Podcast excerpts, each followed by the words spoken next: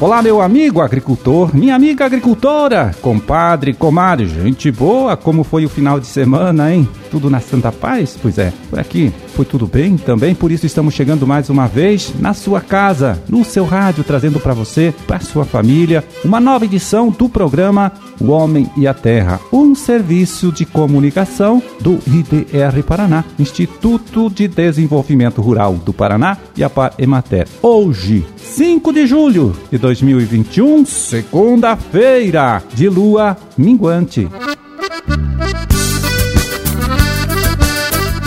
Pois é, o frio forte da última semana andou castigando de forma severa, hein? As plantações de milho safrinha em várias regiões aqui do nosso estado. No relatório divulgado agora nesta última quinta-feira, dia 1 pelo Departamento de Economia Rural Federal, da Secretaria de Estado da Agricultura, o analista de mercado Edmar Gervásio comentou então quais foram os impactos, né, quais podem ser os impactos dessa geada sobre os resultados de colheita deste milho safrinha todo o Paraná. Ainda é precipitado a gente quantificar o volume que de, de, fato será perdido. O relatório de estimativa de safra, que vai ser divulgado no final do mês, deve apresentar um panorama mais próximo da realidade em relação às perdas. A segunda safra de milho no território paranaense tem em torno aí de 1,8 milhão de hectares potencialmente suscetíveis a serem impactados pelas geadas. Essa estimativa de extensão é feita em razão das fases né, da, da cultura. Historicamente, as regiões sul, centro e oeste são as que têm maiores perdas em decorrência de geada. No norte do estado, onde está a maior área de plantação de milho, a ocorrência de perdas devido a esse fenômeno, né, no caso a geada, não é comum. Bom, e ainda neste mesmo relatório do DERAL, o agrônomo Carlos Hugo Godinho comenta que para boa parte da cultura do trigo já semeada, Aqui em nosso estado, a geada forte aí da última semana pode ter até um efeito positivo para o desenvolvimento dessas plantações. Vamos ouvir? O plantio de trigo continua em bom ritmo no Paraná, chegando a 95% da área que estimamos plantar. No entanto, houve um atraso no começo do plantio que faz com que apenas 1% das lavouras estejam mais adiantadas em espigamento ou floração, sendo apenas essas que preocupam em relação às geadas. Assim, caso sejam registrados prejuízos, eles devem se concentrar na região centro-oeste do Paraná, onde há mais lavouras nessas fases, e nas demais regiões, onde a grande maioria das lavouras está em desenvolvimento vegetativo, perfilhando, as geadas até favorecem a aclimatação da cultura e fica mantido o potencial produtivo.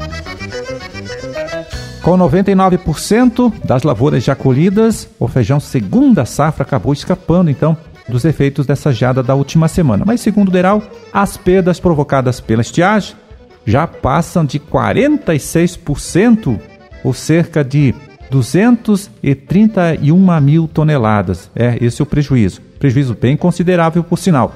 A área plantada foi de 271 mil hectares, e a colheita, descontando aí as perdas, deve chegar a 271 mil toneladas, ou 4 milhões e 500 mil sacas de 60 quilos.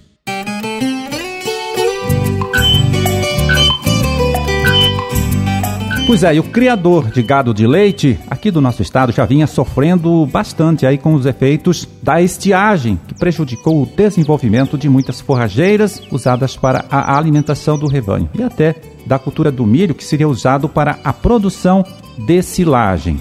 Aliás, muitas dessas plantações de milho também foram atingidas pela doença conhecida aí como enfesamento, né? Transmitida pela cigarrinha e que chegou, em alguns casos, a comprometer em mais de 50% a produtividade dessas plantações de milho. Bom, e agora nesta última semana, para completar a dose, né? Tivemos essa geada forte e não esquecendo que ainda em maio, lá pelos dias 20 e 25, o frio já havia castigado muitas plantações de milho para silagem em regiões mais ao sul do estado. Então, levando este quadro todo em conta, como o produtor deve trabalhar agora? Como ele pode aproveitar essa plantação de milho, que sofreu o efeito da geada, né? Para a produção de silagem? Olha, o zootecnista Gustavo Zamarque, é, do IDR Paraná de Vitorino, é quem traz aqui então para gente a resposta para essa dúvida. Vamos ouvir? Então, como o ano foi para a produção de volumosos, estamos dependentes desta silagem é, safrinha que muitas propriedades estão já em déficit de volumosos, né? Então, mesmo danificados pela geada, precisamos ensilar esse material. Se a lavoura ainda não se encontrava no ponto de corte ideal para silagens, ou seja, estavam úmidas, é interessante que se deixe na lavoura por mais alguns dias, a fim de que atinja um teor de matéria seca mais adequado, que seria aí em torno de 32 a 35% de matéria seca. Se não for possível é, atingir esse nível de matéria seca, é interessante que se utilize inoculante é, à base de bactérias homoláticas, que irão conferir um padrão de fermentação melhor e reduzindo a fermentação clostrídica, que acaba gerando compostos adstringentes que causam um odor forte eh, nas silagens e que lá no coxo esse alimento estará sendo refugado pelos animais. Se a lavoura se encontra num teor de matéria seca adequado, eh, ela já pode ser ensilada imediatamente após o evento da geada. Se por acaso esse material acabar ficando muito seco, por o produtor não conseguir máquina no momento adequado e que a matéria seca já comece a passar de 35, 38% de matéria seca, é interessante a inclusão de inoculante, mas agora a base de Lactobacillus bucheneri, que vai conferir uma maior estabilidade a esse material, principalmente depois de aberto o silo. Para essas silagens mais secas, é interessante tomar cuidado quanto à questão de corte, é, a qualidade de corte. Então, dá uma atenção especial aí à fiação das facas da ensiladeira, ao ajuste da contrafaca e principalmente à compactação. Mas vale a pena frisar que as silagens afetadas pela geada têm sua qualidade nutricional comprometida. A utilização de inoculantes é, apenas melhora um pouco o padrão fermentativo, mas de maneira nenhuma podemos esperar um alimento com a mesma qualidade que uma silagem que não fosse afetada pela geada. Valeu, Gustavo. Olha, muito obrigado mais uma vez pela sua colaboração, pela sua ajuda. Um forte abraço e tudo de bom aí para vocês.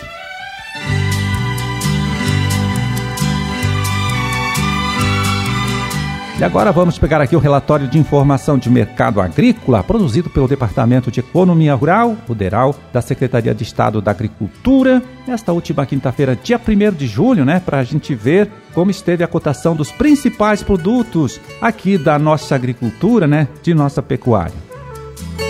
Café beneficiado tipo 6, bebida dura, 757 reais, a saca de 60 quilos. Arroz agulhinha em casca, 105 Feijão carioca, 247 reais a saca e feijão preto, R$ 233.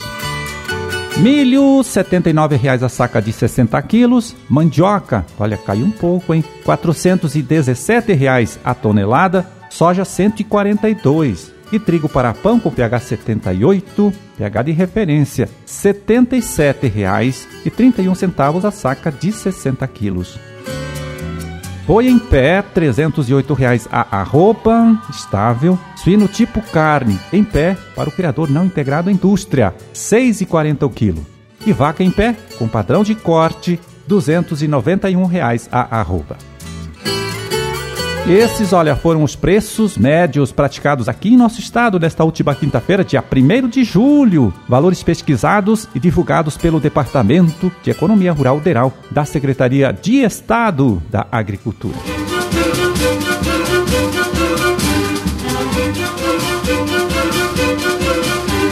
Bom, era esse o recado que a gente tinha para hoje. Vamos ficando por aqui, desejando a todos vocês uma ótima segunda-feira, né? Uma ótima semana de trabalho também. E até amanhã, então, quando a gente estará de volta aqui mais uma vez nesta mesma emissora, neste mesmo horário, para trazer para você, trazer para sua família também mais uma nova edição do programa O Homem e a Terra. Um forte abraço, fiquem todos com Deus e até lá.